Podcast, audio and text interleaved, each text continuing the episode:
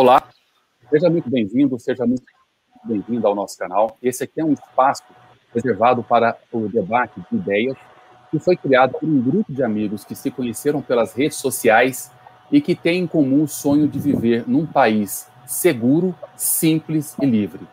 Nós temos diversos aspectos da, da, da, da ideologia, nós temos conservadores, liberais, até mesmo libertários, alguns libertários também fazem parte aqui, e algumas pessoas que têm um pouco mais de so uma social-democracia também são muito bem-vindos aqui. Então, nós convidamos vocês a fazer parte desse canal de programação através do chat, fazendo as suas perguntas, as suas colocações, que serão muito bem-vindas e serão expostas aqui em alguns casos. E, e também eu gostaria agora de apresentar todos os nossos convidados que farão parte desta live. Nós temos aqui o Humberto, que fala de São Paulo, o Cauê, ele fala de Curitiba, e o Dejalma, um pouquinho mais longe, ele fala de Porto Alegre. Eu sou Daniel Sales, eu falo aqui de São Paulo. E já podemos começar aqui é, falando sobre o tema principal que nós vamos dedicar hoje. Nós, geralmente, nós pegamos os, alguns temas que foram muito debatidos durante as semanas e fazemos um fechamento aqui. Não falaremos de BBB, é uma questão mais relacionada à política, Brasília, essas coisas que influenciam mais diretamente na nossa vida. Eu quero lançar aqui o primeiro tema, meus amigos, porque em segunda-feira nós tivemos a eleição da Câmara e do Senado Federal, nós tivemos a vitória do Arthur Lira na Câmara e do, do nome dele, esqueci, Rodrigo do Pacheco, Rodrigo Pacheco, Rodrigo Pacheco na, no Senado Federal, e eram candidatos governistas. Então, a pergunta que eu lanço para vocês agora, fiquem à vontade, quem quiser participar, é o que podemos esperar dos próximos dois anos do governo Bolsonaro? Posso começar, Daniel? Vamos lá. Então vamos lá. A minha resposta é nada. Resgatando o Barão de Itararé, de, Itararé, de onde você menos espera é que não vai sair nada mesmo. O presidente Jair Bolsonaro, por 30 anos, eh, na minha opinião, ele não, não apresentou nenhum pro, projeto relevante quando era deputado federal. Ele apresentou dois projetos, dois projetos aprovados, na verdade. Um era, se eu não me engano, estender o IPI, e o outro era alguma coisa relacionada às Forças Armadas. Mas, assim, projetos medíocres. É, como presidente, passaram-se dois anos e até agora a gente não teve nada. Eu, particularmente, não espero nada. O que vier é lucro. Eu, eu também concordo, Cauê, se me permite. Eu acho que vai ser mais do mesmo. Vão ter polêmicas, ele vai usar cortinas de fumaça para esconder seus erros, suas falhas, e nada assim relevante vai acontecer. Então, nesse curto prazo, eu também estou pessimista, digamos assim, mas talvez no longo prazo, com as eleições de 2022, a coisa aí melhore, talvez entre em uma terceira via, saindo da polarização. É a minha opinião, eu acho que não tem muito o que se esperar. Infelizmente, é, o Congresso está com ele, digamos assim, né? Então não vai ter nada assim relevante, infelizmente. Ótimo. Eu, eu, nós estivemos comentando algumas questões aí antes dessa nossa conversa aqui. Eu, eu particularmente, assim, comentei com, com os amigos aí que o Bolsonaro tem me surpreendido positivamente. Eu esperava muito pouco dele e acho que ele, assim, está indo melhor do que eu imaginava, porque eu considerava ele, assim, abaixo do abaixo de qualquer expectativa. Mas, de qualquer maneira, eu entendo que esse movimento que, que aconteceu, ele tem seus custos para o país, né? é, a eleição do, presidente da Câmara do Senado, né? mas ele vai produzir um cenário de fluidez decisória. Né? Os, os, piores cenários políticos possíveis, né, e falo como estudante de ciência política, os piores cenários possíveis é, são os, os, cenários onde a gente não tem, assim, não tem uma, uma, uma lógica coerente do ponto de vista das decisões políticas. E a gente, digamos, é, com esse movimento, a gente cria, claro, ressaltando essa questão, com custos assim bastante significativos e uma coerência dele, né, porque ele, o Bolsonaro deixou claro lá nos seus projetos, na sua campanha, que não faria esse tipo de movimento, e fez. Mas a gente vive num país que tem três problemas. Primeiro, um país presidencialista. Segundo, ele é bicameral. E terceiro, ele é pluripartidário. Então, num país com essas características, para a gente ter um governo que consiga produzir decisões, a gente precisa desse, digamos assim, desse esse, esse esforço de coalizão. Né? Então, eu entendo assim que eu, as minhas expectativas agora elas aumentaram um pouquinho, pensando em termos de país. É claro que a gente pode criar vias muito mais interessantes que a gente tem aí atualmente, mas eu entendo que a gente pode, pelo menos as minhas expectativas, elas aumentaram nesse período. É, eu queria, eu queria aproveitar a fala de vocês, assim, a, o Bolsonaro, ele, momento, eu não tenho nenhuma decepção em relação a ele, ele não me decepcionou em nada, ele fez exatamente o que eu esperava que ele fizesse e foi muito pouco. Ele, na, no primeiro, na, primeira, na sua primeira metade, é, basicamente, ele aprovou o, o, a Previdência, a, a, reforma da Previdência, que foi uma reforma, não foi a, a, reforma que nós precisávamos, foi um avanço importante que nós todos nós cobrávamos. Então, a gente tem que dar algum crédito. Seria melhor se, porventura, ele aprovasse a, aquela reforma que já veio do Temer, mas ele queria, ele quis chancelar uma dele, que fosse propriamente dele.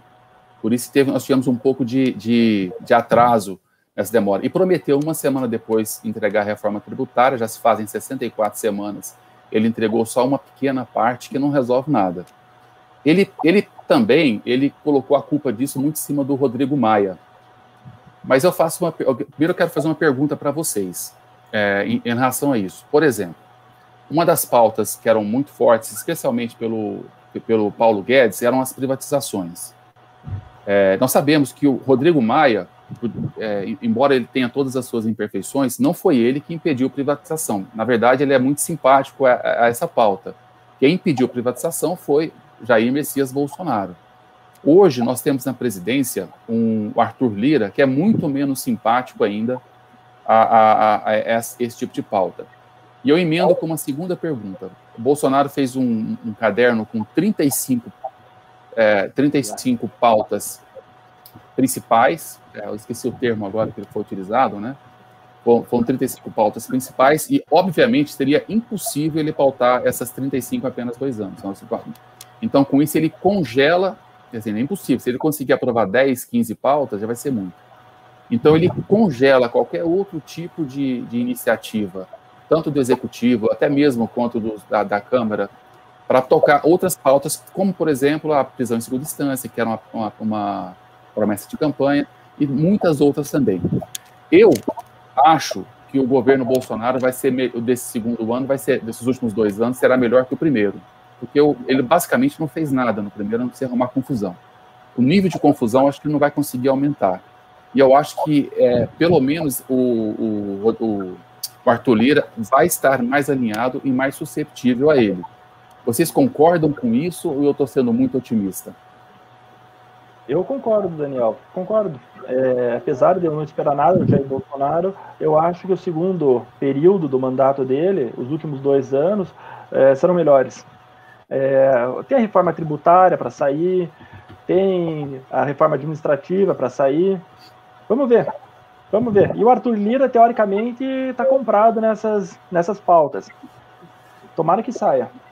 Exatamente. Nessa, essas 35 prioridades, né? Na verdade, são. É, onde há prioridade em 35 itens, é difícil, então não tem foco. Então, por aí já começa a confusão, né? Eles estão tentando organizar uma confusão aí. Isso indo para o Congresso tem aquele conflito de interesses de cada grupo dos parlamentares vai ser um puxa daqui, puxa dali, e claro que vai ter a desidratação vinda do, do, das corporações, das empresas ali, que também é, participam, se metem no Congresso. O do próprio presidente, como foi a reforma da Previdência, ele foi lá e desidratou muito, a boa parte da reforma da Previdência, todo mundo tem conhecimento disso. Então, assim, eu tenho um receio que nesses próximos dois anos vai ser isso. Né? E se houver uma, houver uma polêmica, como eu disse, vai ter uma cortina de fumaça, vai querer fazer alguma polêmica com a esquerda, uma polarização para poder esconder esses erros, falhas.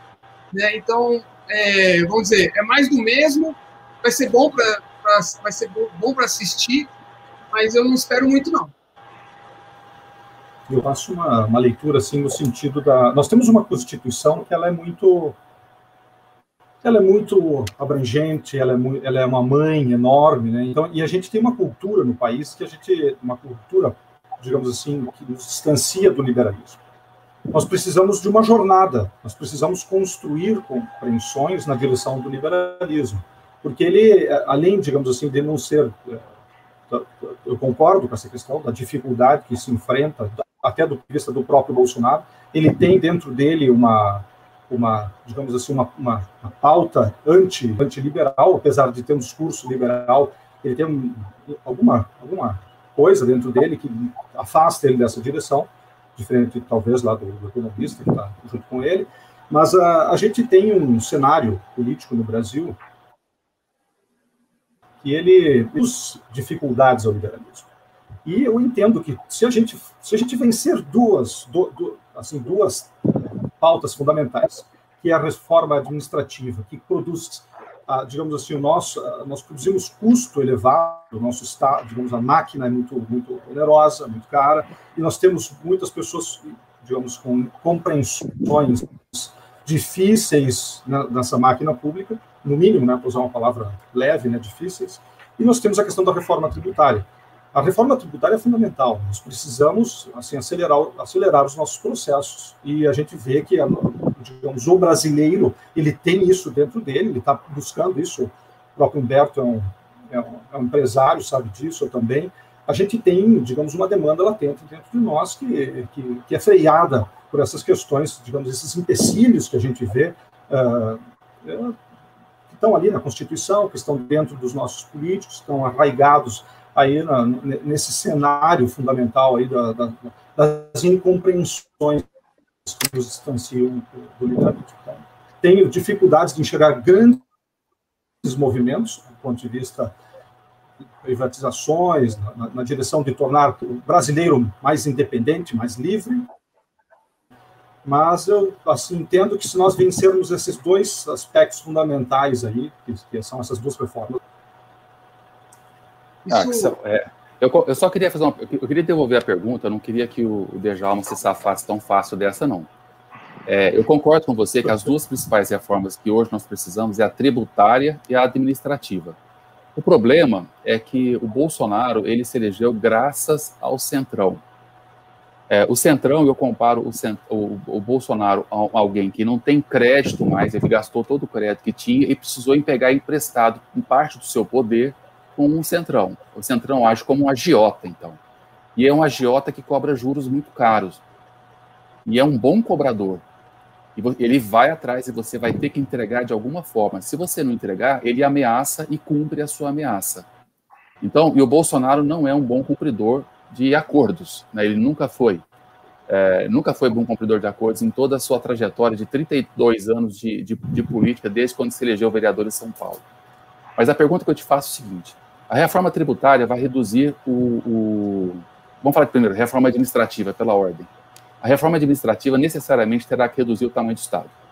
Tá? Menor o Estado, menor a quantidade de cargos que serão ocupados. Isso faz algum sentido para você, sendo que o Centrão tem Bolsonaro sob, é, sob controle ao seu lado, e depois a reforma tributária reduzindo o repasse do, tributa, do, do contribuinte ou do pagador de impostos para o, para o governo, reduzindo o montante de dinheiro que o governo terá em mãos para agir, essas duas reformas fazem algum sentido para você, é, tendo o Arthur Lira e o Centrão para comandá-las? Tem, de fato, é difícil, é um, é um, cenário político difícil, mas assim, se a gente estudar o país, né, nosso país, a, a gente vê que essa, essa dificuldade que eu citei desses três pontos fundamentais, bicameral, pluripartidário e presidencialista, se a gente olhar para o mundo, né, a gente vai ver que nós não encontramos em nenhum outro país essa realidade. Então, qualquer presidente no país com essas características vai ser refém do central. Então, sendo refém do central, não interessa quem for, quem for presidente. Qualquer presidente, se não modificar essa lógica, né, se a gente não mudar para um país parlamentarista, por exemplo, se a gente não tiver dois partidos só, ou três no máximo, ou se a gente, digamos, com essas características políticas, a gente tem essa, as, essas demandas políticas. Então, por isso que eu entendo, por exemplo, essa, essa, esse movimento político que acontece no Senado e na Câmara dos presidentes, é, eu, eu entendo, do ponto de vista político, uma, um amadurecimento do Bolsonaro ele entendeu a lógica política e ele, ele avançou. Se eu fosse consultor político dele, se eu fosse um cientista político, consultor do Bolsonaro, eu daria esses conselhos para ele, os conselhos de levar ele na direção que ele foi. Agora, é claro que tem implicações aí, você pode me dizer aí como, digamos assim, pensando fora dessa caixa, mil outras questões. Mas, Humberto, você acha que nós teremos a esperada reforma tributária? Eu quero aproveitar o, o gancho do Djalma. Eu espero, Djalma, que tenhamos uma boa surpresa, uma boa reforma tributária, Sim. uma boa reforma administrativa, mas meu receio é que não será. Tá? Eu espero estar errado. Tá? Então, por quê? Porque, como eu disse, é muito conflito de interesses. Eles estão lá, o Centrão, na verdade, ele está lá para se reeleger e se perpetuar no poder. O Bolsonaro, ele foi do Centrão, ele, foi, ele teve 28 anos lá na Câmara, como deputado, em três mandatos dele, ele era do PP, do próprio partido do Arthur Lira. Ele era Centrão, o Bolsonaro é Centrão, só que agora está no Executivo. Então, assim, eles estão ali, vamos dizer, de comum acordo. Olha, eu faço aqui a minha parte, você a sua, a gente fica aqui para sempre. As nossas gerações também. Então, é, é, é por aí. Infelizmente, o Brasil não é para amadores. Mas o Cauê, é, eu queria te lançar uma próxima pergunta aqui. É, com essa eleição da Câmara e, e, com o que nós já discutimos, você acha que o Bolsonaro ele sai enfraquecido ou se ele sai fortalecido? É, e se, em virtude da tua resposta, ele vai conseguir, vamos focar nessas duas grandes mudanças que nós esperamos, que é a reforma tributária e administrativa, você acha que ele será capaz de passar qualquer uma delas? Então, eu acho que ele sai enfraquecido perante a população, porque ele teve que fazer acordo com o capeta, desculpem o palavreado, mas ele sai fortalecido no, como, como governante. E por que, que ele sai fortalecido? É, o Lira fez muitos votos. Foi, foram poucos votos, mais do que o Maia da outra vez. Sim, foi muito voto. E, e, no Senado também ganhou fácil, sem, sem concorrente. Então eu diria que ele, ele, ele sai fortalecido. Se ele quiser ser um bom governante, ele sai fortalecido. Qual que é o problema que eu acho da reforma administrativa e da, e da tributária? Eu acho que elas não, é, elas irão ocorrer, mas elas serão muito menos do que nós esperamos. Igual o que aconteceu com a reforma da Previdência. E por que eu digo isso? Porque quando o Bolsonaro foi eleito, ele já deveria ter pautado uma atrás da outra. Ele tinha é, popularidade é, do voto do voto das pessoas. E o tempo vai passando, a popularidade dele vai caindo.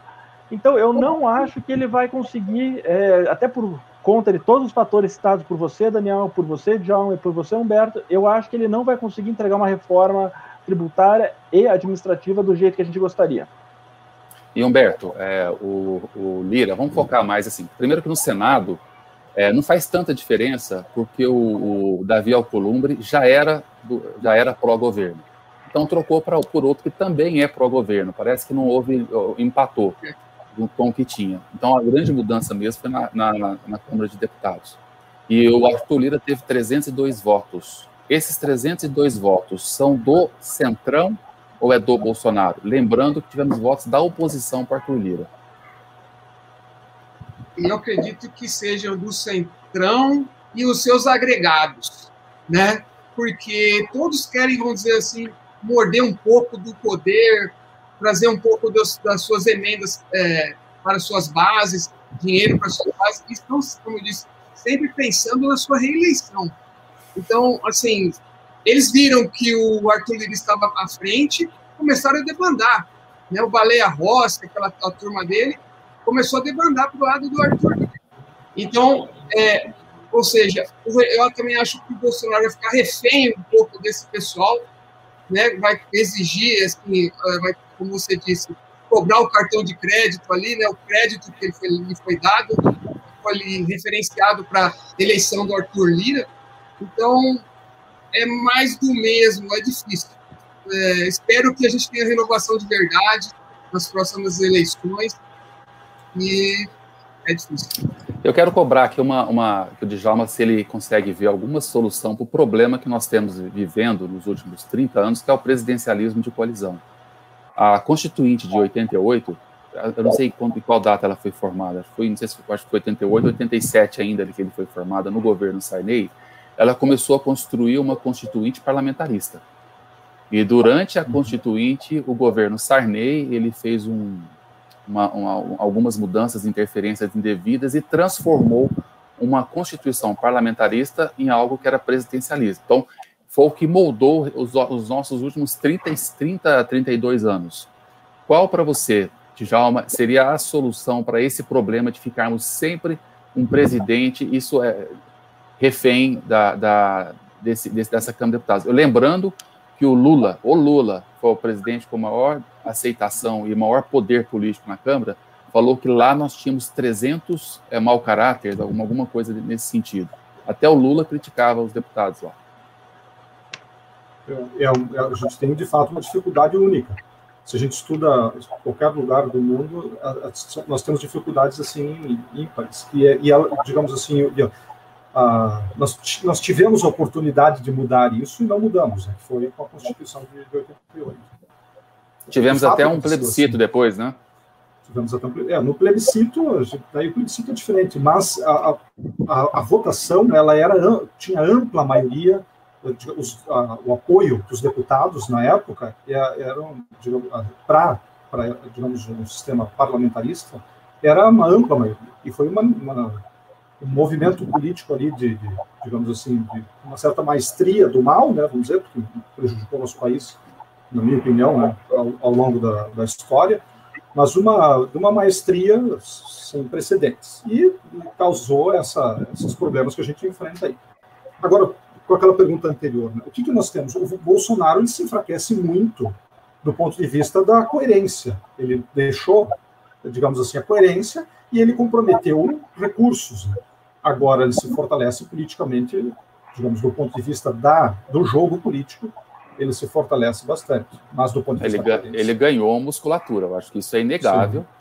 Tanto que nós estamos falando de impeachment e deu uma arrefecida muito grande nessa semana. A questão, Cauê, é que esse, essa é musculatura que o Bolsonaro ganhou emprestada. Não é dele. Tá? Ele em si não tem essa força toda. Ah, ele se ampara nos apaniguados que ele conseguiu no Congresso Federal, no, acho... no, no, na Câmara dos Deputados. Pode falar, Humberto. Eu acho que é bem provável que ele vai se apoiar agora nesses próximos anos aí naquela contribuição auxiliar da, da pandemia para o norte, nordeste, para voltar um pouco a sua popularidade. Então, assim, provavelmente se essa proposta voltar para o Congresso aí de auxílio, né, auxiliar lá, contribuição para a pandemia, para os mais pobres, ele vai querer se apoderar disso, vai fazer bastante propaganda. Para quê? Para que ele seja esse, o pai dessa ideia, desse, e que todos cumprem, que ele é o salvador da pátria, digamos assim, e que se reeleja. Então, ele vai Mas... ser isso com muita clareza, assim, ao meu ver. Mas o Corona Voucher volta? Você acha que tem é. alguma. Você acha que tem alguma possibilidade, Cauê, do Corona Voucher voltar? Eu ouvi falar durante essa semana que ele que o Guedes estava cogitando voltar com o Corona Voucher. Talvez num valor reduzido e para menos pessoas, mas é, está no radar do governo. Eu faço uma pergunta, Djalma, uma pergunta diferente. Você vê alguma possibilidade do Corona Voucher não voltar? Não, eu, assim, eu, eu acredito que ele volta, né? Mas a, a, eu, vou, eu, vou, lançar uma contrapartida aqui. O nosso país, ele, como ele arrecada muito, muitos impostos, ele retira muito dinheiro de circulação e coloca, na, digamos assim, reforma, essas reformas seriam, poderiam ser uma solução para isso. Mas, uh, de uma certa maneira, se a gente diminui o Estado, mesmo que a gente não faça uma reforma tributária assim consistente, mas é, digamos assim esse retorno do recurso e claro que isso é um populismo e começou lá com Vargas e o Lula soube utilizar ele muito bem, o Bolsonaro está se utilizando dele também, produz essa essa inconsistência política que é o populismo, né, que é você dar dinheiro para a população mais pobre, mas ele de uma digamos do ponto de vista econômico, a leitura que eu faço do ponto de vista econômico, ele é muito ele ele é vital para a nossa economia dadas digamos assim o, bolo, a fatia da economia que se transforma em impostos. Então, a gente precisa ou diminuir impostos, diminuir impostos seria uma solução para sair dessa. Porque você vê que, olha só, o, o país só cresce quando coloca dinheiro para os pobres. E isso aumenta a popularidade lá do presidente da República. Isso é uma, uma digamos, uma armadilha política que a gente vive. Então, Não, perfeito. Não, perfeito. É, é, Cauê, eu quero te lançar aqui uma, uma pergunta, uma, vou fazer uma colocação que o, que o Adriano Janturco fez, eu quero que você, come, você comente. Tá? Bolsonaro, Centrão, o Logrolin e a, fisio, e a fisiologia e Brasília ganharam. Bolsonaro afastou o perigo do impeachment por enquanto, uma afirmação. Agora vamos ver se as reformas andam ou se chegarão novas desculpas. Ele aposta em novas desculpas. E você? É, o que você que acha que vai aprovar, por exemplo? É, eu acho que a gente já resumiu mais ou menos o assunto. Acho que só faltou falar do impeachment. Eu acho que não sai impeachment. É, eu, particularmente, acho que tem indícios. O caso da BIM, que foi citado sexta-feira, se não me engano, pela revista Época, e depois o Kim do MBL fez um vídeo sobre, o, sobre o, a, a reportagem, detalhando ela, é gravíssimo, é gravíssimo. Mas, é, como a gente comentou, ele sai, ele sai fortalecido. Ele teve um ganho político com essa eleição, e aí ele vai dar o que o Centrão quiser. Se o Centrão quiser ministério, vai dar ministério para o Centrão. Se o Centrão quiser verba para levar para as bases, ele vai dar verba para levar para as bases. Se o Centrão quiser desidratar alguma reforma, ele vai desidratar alguma reforma, porque é a forma que ele encontrou de se manter no poder. Por isso que eu, eu volto ao início e eu acho que vai sair uma administrativa, vai ser uma tributária, só que não da forma como a gente gostaria. Eu, inclusive, eu acho que a gente deveria rever o nosso pacto, pacto federativo teoricamente, nós somos federações, é, que estão, é, cada uma, é, como é que eu posso explicar isso? Cada uma independente e nós nos unimos para criar a união. Mas na prática isso não acontece. Os Estados Unidos é uma federação e cada estado tem a sua, a sua autonomia para propor leis, etc. Propor é, a parte fiscal, inclusive. Eu acho que o principal, é, eu sei que não é tema, não está na hora, mas para mim seria rever o Pacto Federativo, dar autonomia para os estados de verdade. Perfeito. Só lembrando aqui que o W8 nos, nos lembrou aqui que são 300 picaretas do, do Lula, não, que o Lula referiu-se aos deputados, tá? É, o Luciano, desculpa, aliás, o Rafael, ele faz uma, uma questão aqui que eu quero lançar até o próximo, a próxima pergunta para vocês. A queda de popularidade, somada às investigações a Bingate para a proteção do filho do Bolsonaro, pode quebrar todos os planos do governo com o Bolsonaro, o populismo aumenta quando a popularidade cai. Daí, eu, eu coloco mais uma, algumas colocações que nós vimos durante o Twitter nessa semana, que é o Kataguiri, ele, ele foi aquele que deflagrou e deu mais visibilidade para aquele escândalo do Abingate, que eu acho que é alguma coisa que tem que ser melhor esclarecido. Eu ainda não tive a oportunidade de ver todos os documentos, e como não sou jurista, não sei realmente a relevância dele, se é o suficiente. A história é realmente muito forte, tá? E nós não precisamos apenas de uma história forte de casos para a corrupção para pensar em impeachment. Nós precisamos também que haja um ambiente político, uma queda econômica, uma perda de popularidade e um Congresso favorável. Eu acho que nós, por enquanto, nós não temos muita coisa. Nós temos uma economia que caminha muito mal, uma crise sanitária que caminha muito mal, tá? Essa... Mas, é... pode falar. Desculpa, Daniel, mas essa é uma pauta que o próprio uh, Bolsonaro ele se contradiz, né? Porque a pauta anticorrupção, ele se diz que é muito forte, mas na prática ele interfere em tudo, ele muda tudo. Então, assim, o discurso e a prática são muito diferentes, né? Tá aí o Sérgio Moro, que saiu do Ministério da Justiça porque houve essa interferência, aquele combinado que ele teria livre-arbítrio no Ministério não foi, não foi confirmado, né? Então, é difícil. Difícil, mas Difícil. É, quer, quer completar alguma coisa, Djalma? Eu entendo assim que todos os presidentes eles dão motivos de sobra para os impeachments. Mas é, eu assim também entendo que o Bolsonaro certamente deu e vai dar vários motivos ainda ao longo da jornada dele, mas em nenhum momento ele correu o risco de que isso acontecesse. Pela, digamos assim, porque a gente para o impeachment acontecer, a gente precisa de algumas características fundamentais. Uma é a popularidade, tem que ter um a gente precisa de problemas econômicos, problemas de popularidade, e a gente precisa de um vice que venda, que faça essa venda para o centrão que ele fez. Né? Então, a gente não tem nenhum desses elementos assim muito acentuados. A gente não tem um vice que vai articular contra ele, que vai fazer essa venda né, de cargos e de vantagens. A gente não tem uma impopularidade que justifique e a gente também não tem problemas econômicos muito severos. Então, eu, a, a, a, leitura que eu faço é que assim a gente pode ver motivos, pode dialogar sobre motivos, uh, mas a gente não vai, é, digamos assim, a probabilidade disso acontecer. Nós temos um professor ali né, de estatística, né, mas a probabilidade ela é, é quase quase zero. Eu queria pegar o gancho do, do Djalma, e eu concordo com ele. É, falta timing também. A gente já está no terceiro ano de mandato, um processo de impeachment é um processo longo. Se fosse para começar, já teria que tá, começar já, ou nos próximos meses. Até criar esse, esse movimento pró-impeachment vai levar seis, sete, oito, dez meses e aí não vale a pena, porque já vai vir outra eleição. Então eu acho que é, não, vai, não vai ter impeachment. A probabilidade, concordo com o Djalma, é muito baixa. Muito, muito baixa. Apesar de eu, de, de, de eu ser favorável à ideia, mas acho que é muito baixa. E você vê, Humberto, que o impeachment, por exemplo, assim, eu também concordo, eu acho que não, não, não, teremos. Mas você acha, por exemplo, que mesmo que não tiver o início de um impeachment, ele fortalece ou ele enfraquece o presidente? Caso, caso não avance, por exemplo. É engraçado que o impeachment, ele poderia ser pautado, ser votado, porque aí os congressistas lá, os parlamentares, eles podiam falar, não queremos, não achamos nenhuma evidência, e segue o jogo. Opa, ou nós investigamos, nós somos a fundo e descobrimos que realmente ele precisa ser empichado. Então é um temor muito grande com relação ao impeachment, mas na verdade ele é uma votação, é uma investigação que ou vai para sim ou vai para não. Poderia ser colocado em pauta, mas o Rodrigo Maia tentou em cima de mais esse projeto, né?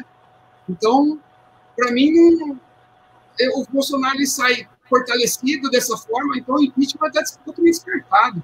Né? O que a gente precisa são de reformas mesmo, de verdade. Né? E esses dois anos é, urge, a sociedade precisa disso. E espero que ocorram. Né? Seria uma, uma, boa, uma boa surpresa. Sim, sim, eu concordo. É, eu queria colocar aqui também para vocês um. Tomara que eu tenha preparado, vamos ver se eu já deixei pronto. Um novo tweet aqui para a gente comentar é justamente sobre a Lava Jato. Aqui não tem nenhum jurista e a gente não vai entrar no mérito se, da, de legalidade ou ilegalidade, mas existe um fato que, que aconteceu, foi que o Bolsonaro ele se elegeu também com a bandeira do combate à corrupção e seu principal lema ele era justamente o fortalecimento das ações da Lava Jato que puderam até e fortaleceram e ajudaram no a chegar aonde ele chegou. Chegando ao poder, nós vimos uma conduta bem distinta daquilo que foi prometido. Agora, não, há, não resta dúvidas, não resta dúvidas. Bolsonaro, no governo Bolsonaro, a Lava Jato teve um fim. Sem entrar numa questão, sem entrar nessa questão de, de, de, juri, de juridiquês, eu quero saber se a Lava Jato ela foi completamente enterrada ou se, porventura, os avanços que elas tiveram, elas não têm mais volta? Vocês acham que o Lava Jato deixou legado ou ela foi completamente enterrada pelo bolsonarismo? E nós podemos dizer, a Lava Jato foi enterrada pelo bolsonarismo. Rapidamente, eu posso só falar, a Lava Jato foi um marco né, do, do combate à corrupção, mas infelizmente ela estava em vias de. Ela estava sendo muito atacada e realmente para quem estava acompanhando, estava vendo, vendo o seu fim. Espero que os procuradores, esse pessoal que atuou muito forte no Lava Jato, façam também um bom trabalho onde, onde, onde eles estiverem. Então, eu acredito que, de alguma forma, eles vão continuar fazendo um bom trabalho. E também a gente também tem que pensar que a Lava Jato não é a bala de prata. Ela tá, ataca as consequências, onde a corrupção já aconteceu. Agora a gente precisa ver a causa raiz, porque houve a corrupção. Brechas na lei, leis depois tem que haver uma pressão no Congresso, em bons projetos, para que isso não ocorra mais. Na é verdade. Sim, mas vocês acreditam em alguma, alguma espécie de reviravolta? Não, eu, eu vou de Jean Turco. Jean Turco é um, é um professor, um cientista político, e ele é muito pragmático. Eu vou, eu vou com ele. É, tá morta. Não, não, tem, não tem outra opção. E, mas eu não diria que foi totalmente do Bolsonaro, tá? A culpa. Nesse ponto específico, eu colocaria aí uns pontinhos ali para o PSDB, um pontinho ali para o Centrão, um pontinho ali para o Reinaldo Azevedo. Muita gente atacando a Lava Jato. Quando a Lava Jato chegou no, na turma do PSDB, aí o Reinaldo Azevedo mudou o tom é, de apoiador virou crítico. Então eu acho que é, foi uma, uma combinação de fatores para acabar. O Bolsonaro acabou com a Lava Jato por causa do filho dele. Então é, eu acho que é muito claro isso. E eu acho que vai ser muito difícil a gente ter uma nova Lava Jato no futuro. Eu acho que o, que o Bolsonaro contribuiu fortemente, e, mas tem uma questão também que a gente costuma esquecer. O último grande passo da Lava Jato foi a, de, foi a delação do, do Palocci, vocês lembram? Que eles entregariam o sistema financeiro e o judiciário. Vocês viram essa delação acontecer? Não. Alguém, alguém por acaso viu essa delação acontecer? Não, não, não vi. Eu, não viu, não, porque não aconteceu. Eu acho que chegou no limite onde os agentes financeiros mais poderosos e o judiciário bloquearam a Lava Jato a partir daquele ponto. E viram que eles se enfrentariam toda e qualquer mal, é, toda e qualquer consequência de bloquear a Lava Jato, porque era um passo maior do que eles estavam dispostos a pagar. Era um passo maior que eles estavam dispostos a pagar. O que eu falei faz algum sentido? Vocês discordam? Tem alguma coisa para colocar mais a Lava Jato para encerrar? Só um adendo, naquelas 35 prioridades que o governo federal encaminhou para o Congresso, nenhuma, nenhuma é de anticorrupção. Não tem nada lá de é, fim do foro privilegiado, prisão em segunda instância. Parece que o Ministério da Justiça ele não, ele não existe. Tá? Então, ele não foi consultado para isso. Ou se foi, realmente a gente sabe o, quais são os interesses, né? Só para complementar aí. Sim. É, eu, eu queria entrar aqui num, num último ponto é, de, de, de, debate aqui, que é, uma, é, um, é um exercício de futurologia. Ninguém aqui é capaz de prever exatamente o que vai ocorrer em 22, mas nós tivemos um balanço das cadeiras importante essa semana. Eu queria fazer um exercício, ninguém aqui não é, não tem mãe de Iná, não tem nada disso, mas eu gostaria sim que vocês é, me dissessem essas figuras, como ficam para 2022? Bolso Jair Bolsonaro, que hoje está sem partido. Difícil, hein? Não, mas vamos lá. O, assim, quem tem um mínimo de popularidade e tem a máquina na mão, tem, digamos assim, tem uma vantagem fora do, do normal. Então, a tendência é a gente ter o Bolsonaro no segundo turno em 2022. Só se a gente tiver uma, uma reviravolta muito grande. A, a questão, na, assim, na leitura que eu faço, é quem vai, quem vai, digamos, para o segundo turno com o Bolsonaro. Pelo menos Você acha que o Bolsonaro está no segundo turno?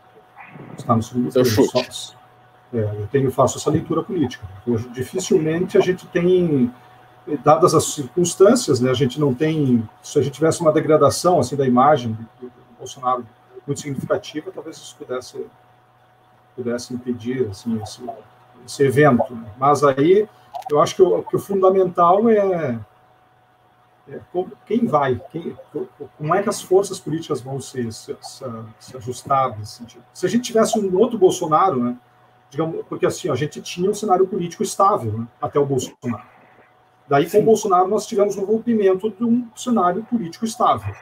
Agora, pra, nós temos um, um novo, vai se configurar um novo cenário político estável a partir de 2022. Agora, se houver um, um, digamos, uma reviravolta, alguém que com, com, com, esse perfil, a gente vai ter o Bolsonaro fora do segundo turno, senão. Tá, mas eu quero o chute do Humberto e do Cauê ainda. É chute, tá, gente? Isso aqui não. Ah, é, realmente, é, você é realista que ele no o Bolsonaro no segundo turno é uma realidade e é muito difícil prever quem vai estar com ele nesse segundo turno. Eu espero que seja alguém de fora da, da polarização e que vença o Bolsonaro. Não de esquerda, porque não, eu não sou muito partidário do lado do socialismo, da esquerda, eu sou mais pró-agenda liberal, né? Mas eu espero que vá para o segundo turno o Bolsonaro e alguém muito coerente, gestor, que surja aí uma terceira via e que faça uma boa oposição coerente aí com o Bolsonaro em 2022 e vence, porque o Brasil merece, merece algo melhor, muito melhor. Cauê, seu pinga-fogo, qual, vou... partido do, qual partido do Bolsonaro ele estará no segundo turno e quem ele pode vencer? Só isso. Ele não vai estar no segundo turno, ele vai ficar muito próximo do segundo turno, mas não vai ele vai para algum partido do Centrão, talvez volte para o PP. Ouviu? É, diz que ele vai para aquele partido do Patriotas, Patriotas. Patriota? Eu voto no Patriota, tá? Eu, Eu voto Patriota... no PP. O meu chute, o meu chute é, ele vai para o PP, ele vai para o segundo turno e ele vai perder para qualquer um, até para a urna eletrônica. Eu acho que ele não tem a menor chance de, de passar para o segundo, de vencer a eleição para qualquer um, qualquer um. Vamos passar para o próximo aqui, próximo candidato na nossa, na nossa bola de cristal. Eu coloco aqui o Lula, tá? Eu coloco aqui o Lula, ele é o partido PT, PT, e coloco junto com ele o seu poste, que é o Haddad, ou qualquer outro poste que venha surgir. Qual é a previsão de vocês para primeiro turno e para uma, uma, um segundo turno? Quais são suas chances? Eu acho. Eu... Desculpa, Cauê. Eu acho que, que esse daí vai estar no segundo turno e tem grandes chances de ganhar. Infelizmente. ao, ao, meu ver. Lula, ele... Lula ou Poste? Não, o Poste. Cauê, Lula ou Poste? Poste ao meu ver, o poste não chega ao segundo turno, vai ter uma boa votação, mas eu acho que eles estão em frangalhos. O Partido dos Trabalhadores só passou nessa porque ainda estava muito, assim, digamos, é, polarizado. Eu espero que nesses próximos dois anos não tenhamos tanta polarização. É, eu, assim, eu, eu, entendo que as chances são bastante significativas, mas pensando não em termos de ciência política, mas pensando em torcedor político, agente político. O meu sonho, digamos assim, é que a gente tenha um segundo turno sem o PT. Na ah, torcida, é, sonho, assim o meu, o meu chute é que o Bolsonaro estará no segundo turno, já falei, então vou ter que escolher só mais um, e não será o PT. O PT não tem a menor, nem a mais remota chance. O Lula não será candidato. O que deve acontecer com ele é que ele terá a sua sentença do, do triplex anulada, não porque querem favorecer exatamente o, o Lula, mas porque querem inviabilizar a candidatura do Sérgio Moro. Mas o, o, a condenação do, de segunda distância do sítio de Atibaia, que foi feita pela Gabriela Hart, vai ser mantida e ele se continuará inelegível, que é, é inaceitável que um corrupto, desculpa, que um condenado em segunda instância é, esteja, esteja no segundo turno da eleição presidencial corra um sério risco. Então, ninguém vai deixar isso acontecer, será um poste, o poste deverá ser o Haddad, está sendo preparado para isso, e ele não vai passar de 10%. É, esse aqui é o meu chute, tá? Quem, quem aqui, a, a Ana Paula, ela, Ana, já, já tinha colocado, né? O segundo opinião vai ser alguém, alguém de esquerda, né? Já o, o, o Ziel aqui, Rodrigo, desculpa, Rodrigo Bezerra fala que o Bolsonaro vai derreter, vai derreter. Ele derrete todo dia, né? Mas ele tem o apoio é. ali da, do populismo que ele, que ele pratica, e agora, talvez com essa contribuição auxiliar da pandemia aí, ele vai ter bom, boa votação. É. O Ziel, fala da, o Ziel fala um pouco da, do antagonismo necessário que o PT e o Bolsonaro precisam para poder chegar. É necessário para o PT crescer que o Bolsonaro esteja forte. E é, o Bolsonaro imagina que ele tem alguma chance no segundo turno contra o PT. Bolsonaro perde de lavada no PT no segundo turno. Na verdade, perde para qualquer um no segundo turno. Esse é o meu medo. Se, se, é, do, do, a única chance para o PT voltar é justamente o Bolsonaro mas não volta porque, porque Deus é grande e o Bolsonaro é menor. Vamos lá então para o próximo. João Dória Júnior. Estará no segundo turno, ele, ele, ele deverá, eu vou considerar que ele deverá ser hoje a possibilidade mais forte de candidato pelo PSTB, que sempre lança candidato à presidência. Ele tem alguma chance para o segundo turno? Eu achava que ele teria, mas hoje eu já mudei de opinião. É, conversei com vários paulistas e os paulistas odeiam o João Dória Júnior. Ele é forte fora de São Paulo, mas em São Paulo ele é muito fraco. E esses dias uma pesquisa, se, e, salvo engano, se eu não não estiver me equivocando, ele está atrás do Amoedo numa, numa pesquisa, ou está junto. Então eu, eu, eu acho que é, aquele momento dele vacinando a, a menina, a primeira vacina no Brasil, eu acho que aquilo poderia catapultar ele é, para ser um candidato forte. Mas eu hoje discordo da minha opinião de alguns dias atrás. Exato, concordo com você, Cauê, que você é de Curitiba, eu aqui da capital, realmente o Dória, ele era uma boa promessa no início, na primeira eleição dele para a prefeitura, começou bem, mas desandou, ele falou que não sairia governador e saiu, ele perdeu em termos de votos aqui na capital para governador para o Márcio França, mas foi eleito no, no, no interior, então assim, ele está muito mal visto aqui na capital, até talvez no estado, só que ele tem uma base grande de apoiadores do PSDB. Então, assim, eu acredito que terá boa votação, mas não chega ao segundo turno, espero eu. Vocês sabem que o, uma das, assim, das máximas para uma pessoa chegar a algum cargo político, principalmente a presidência, uma das máximas é a vontade, a vontade interna pessoal. E eu diria assim que nesse quesito o João Dória ele está tá no topo da lista. Agora tem, ele acumula muitas incoerências. Primeiro ele fez campanha para o Bolsonaro com o candidato do partido dele, né? Então essa essa começa, né? As, começa a lista de incoerências do João Dória. Agora não dá para subestimar ele. Mas assim também, digamos assim, se eu fosse fazer, digamos assim, um pedido ou sei lá um, uma torcida, ele ele estaria fora da lista dos dos candidatos do segundo turno.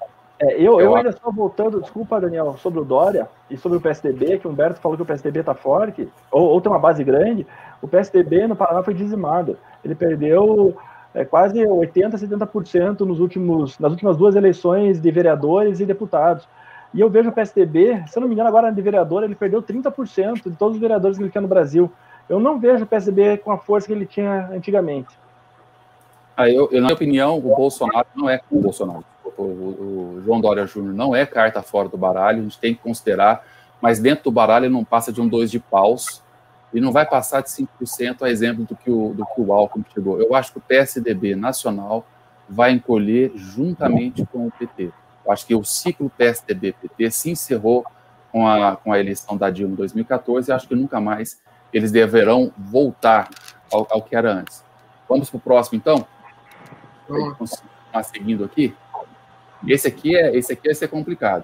Sérgio Moro. Eu acho que não vai ser candidato. Eu, eu também acho que ele não será candidato, mas quem ele apoiar, eu acho que pode vencer a eleição. Muito provavelmente. Ele, ele apoiar, fizer campanha, digamos assim, de apoio nas redes sociais, de alguma forma, aparecer a, a sociedade poder ver que ele e o Sérgio, o Sérgio Moro estão juntos, eu acho que tem muita chance de vencer, porque todos os políticos atuais do establishment estão contra o Sérgio Moro.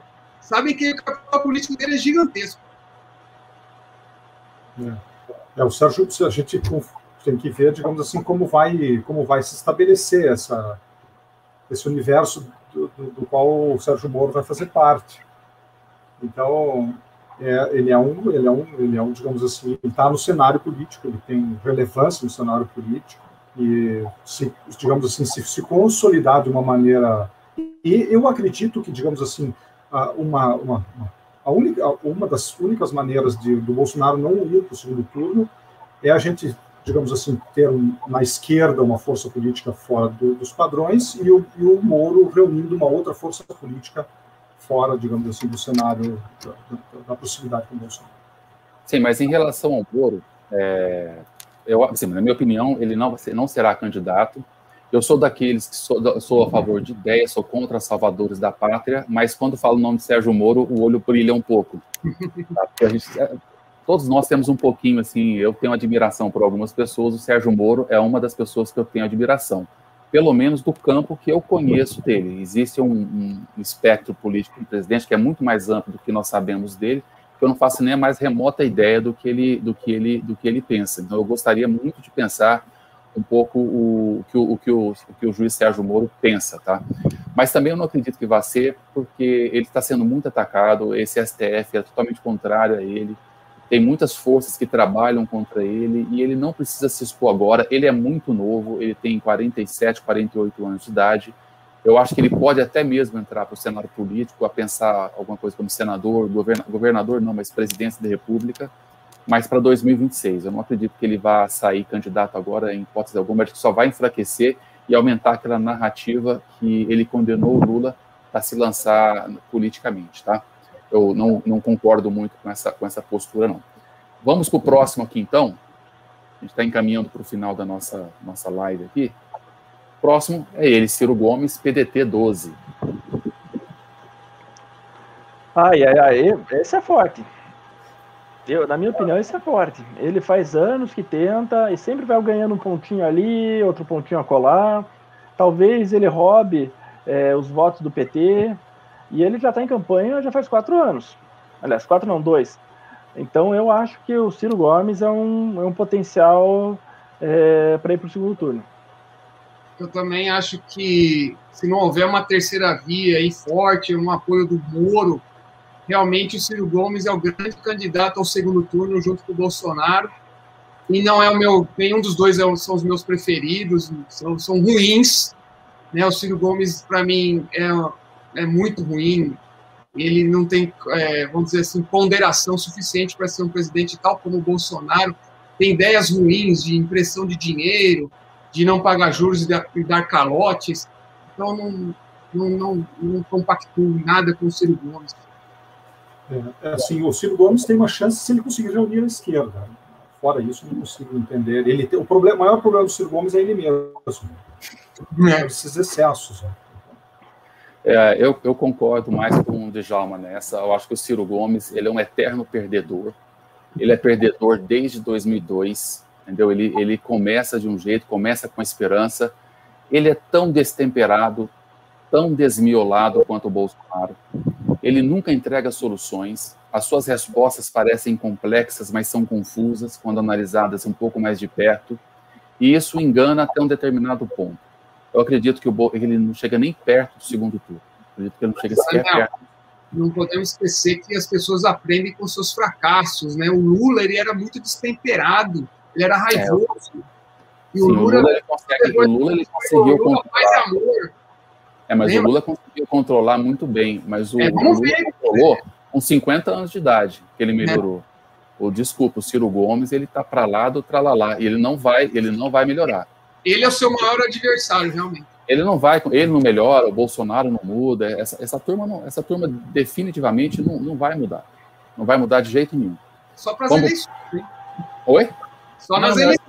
Ele não consegue. A internet hoje não perdoa. Ele tem umas frases tão boas, umas questões tão interessantes que ele falou. Eu, eu, eu, sou médico.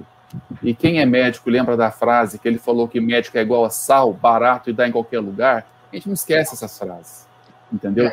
Ele falou da, da Patrícia Pilar, por exemplo, que a função dela é dormir do lado dele, na cama. Então, assim, então algumas coisas que não dá. Ele, ele, vai, ele vai perder a paciência, ele vai gritar. Na última eleição, ele deu um tapa na nuca do Arthur Duval. Ele não consegue, é, está além do alcance dele qualquer tipo de, qualquer tipo de controle.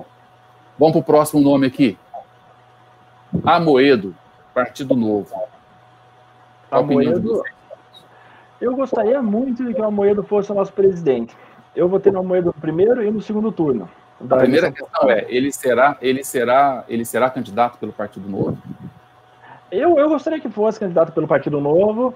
Eu acho que ele tem um número considerável de votos, mas eu acho que ainda está muito aquém do que precisaria para o segundo turno. Lembrando que o Novo, ele coloca nos seus, nos seus materiais que a visão do Novo é de longo prazo, que é disputar uma candidatura é, competitiva para a presidência em 2030. Então, é, o Amoedo já foi muito bem na eleição passada, apesar de terem de, desidratado ele com um monte de mentira, e pregado voto útil no primeiro turno. É, se não fosse isso, eu diria que ele teria uns 7, 8%. E eu acho que ele vai, vai, vai aumentar o patamar, vai para 10, talvez 11, mas eu não vejo ele no segundo turno. Eu, tá assim, tem, digamos, qualquer pessoa sensata, na atualidade, ela tem, digamos, no Almoedo, um, assim, um ideal né, de, de, de presidente, mas o, o, o, o Amoedo, o novo tem um problema, que é o, o próprio partido, é a estrutura partidária. Então, dificilmente o novo vai se transformar como partido. Então, isso impõe uma dificuldade. E, e, o, e o Amoedo também, ele, digamos assim, tem que ter um nível de polêmica. Né? Talvez ele seja pouco polêmico. Né? Então, nesse faço mais ou menos essa leitura. Agora, se a gente tivesse um evento aí que que levasse, que levasse as, as condições dele, eu entendo que se ele fosse para o segundo turno, segundo turno, nós teríamos uma eleição extremamente interessante. Eu acho que será o candidato, o Amoedo será candidato em 2022, até para continuar a disseminar a, a, as, as, as, ideias liberais, né? Mas é muito difícil realmente é, a, combater a máquina, né, a força da máquina estatal na mão do Bolsonaro, a esquerda tão, tão presente aqui no Brasil. Então, eu acho que ele vai ajudar muito. Eu vejo que a gestão ele vai conseguir eh, levantar mais votos, mas não vai conseguir no turno.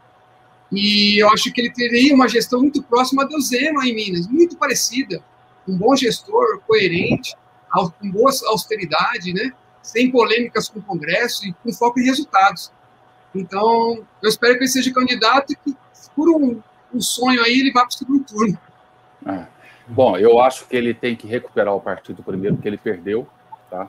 É, querendo ou não, os principais mandatários do Partido Novo são contrários a ele, que são os oito deputados e são e o governador de Minas Gerais são contrários à sua eleição, não trabalhariam para ele hoje, ele tem que trabalhar para recuperar, o partido teria que se unificar, então trabalho para se unificar primeiro, mas ainda assim eu acho que, essa, que esse obstáculo será transposto, e ele vai, ele vai ficar lá pau a pau com o PSDB. Eu acredito que ele fica em torno de 6, 7%, não vai chegar ao segundo turno também. Eu acho que o Novo não tem, não tem estrutura para isso, eu acho que menos estrutura ainda tem um povo brasileiro para ter um partido como o Novo ainda na presidência da República. Tá? Mas eu acho que vai avançar bastante. E algumas questões que prejudicaram bastante o Amoedo na, primeira, na, na, na eleição dele é, são mentiras que não poderão ser repetidas. Tá? Então ele já sofreu bastante com isso. Eu acho que o, o partido está bem, bem, bem esperto quanto a isso. Vamos para o próximo e para o último aqui, que é uma grande questão que eu vejo aqui, que é o Luciano Huck, sem partido. Não, o último não, tem mais um depois dele. Vocês acham que ele vai se candidatar agora? Eu acho que ele é um especulador. Ele lança o nome na mídia, faz todo um alvoroço, aí vê que a pesquisa saiu com 6%, aí ele cancela e continua na Globo. Eu acho que ele não vai sair novamente. Concordo, eu também acho que é só fogo de palha, ele só faz assim polêmica, alguma coisa, assim, aparecer, mas não tem perfil algum de gestão, nada. O apresentador de TV tem seus méritos, mas na área política não dá. Não vejo a menor, menor lógica nesse candidato. Então, é justamente por ver nenhuma lógica né, nisso que eu acho que ele pode sair candidato, sim. Tá?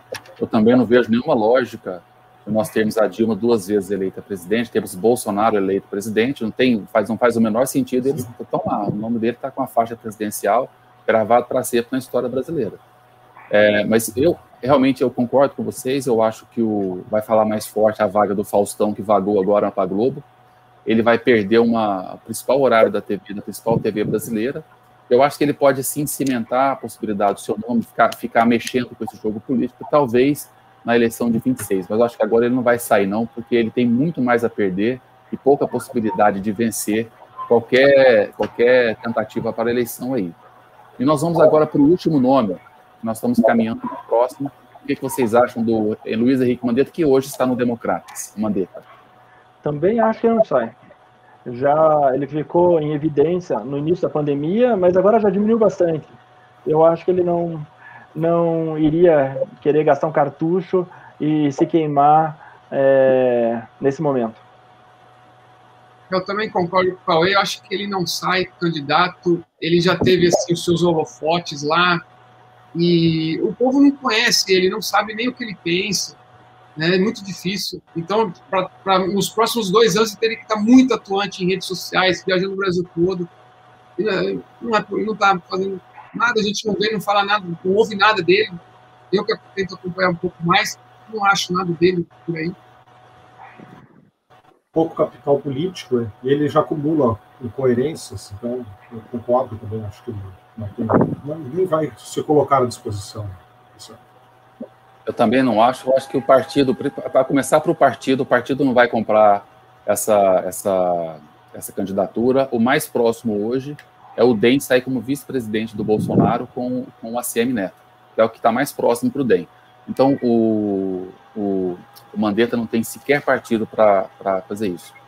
Então, amigos, eu acho que a gente vai ficar por aqui mesmo. Nós estamos quase uma hora de live. Eu gostaria de agradecer muito a presença de cada um dos senhores que estão aqui, e muito especial de cada um daqueles que assistiram, daqueles que participaram.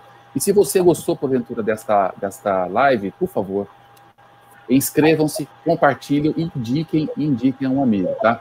Eu me despeço aqui de vocês e dou a palavra para cada um de vocês se despedirem.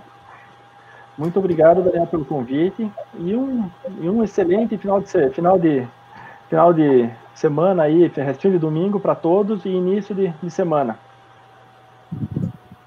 Assim, agradeço muito o convite, Daniel. Me sinto honrado em estar aí com vocês, fazer reflexões de uma maneira leve, mas assim, reflexões que, que de fato são importantes na, na nossa sociedade. Muito obrigado, muito honrado. É, obrigado, Daniel, pelo convite. Agradeço muito aí e conhecer aqui o Djalma, o Cauê, são pessoas muito coerentes também, muito feliz aqui estar com vocês. E eu acho que a população, as pessoas têm que ser os agentes de mudança e, e pressionar para que as mudanças de verdade ocorram. Tá? É, só depende de nós, não deles. Um abraço a todos, então, e eu aguardo, eu espero que os senhores aguardem mais um pouquinho aí, tá? Até mais, gente.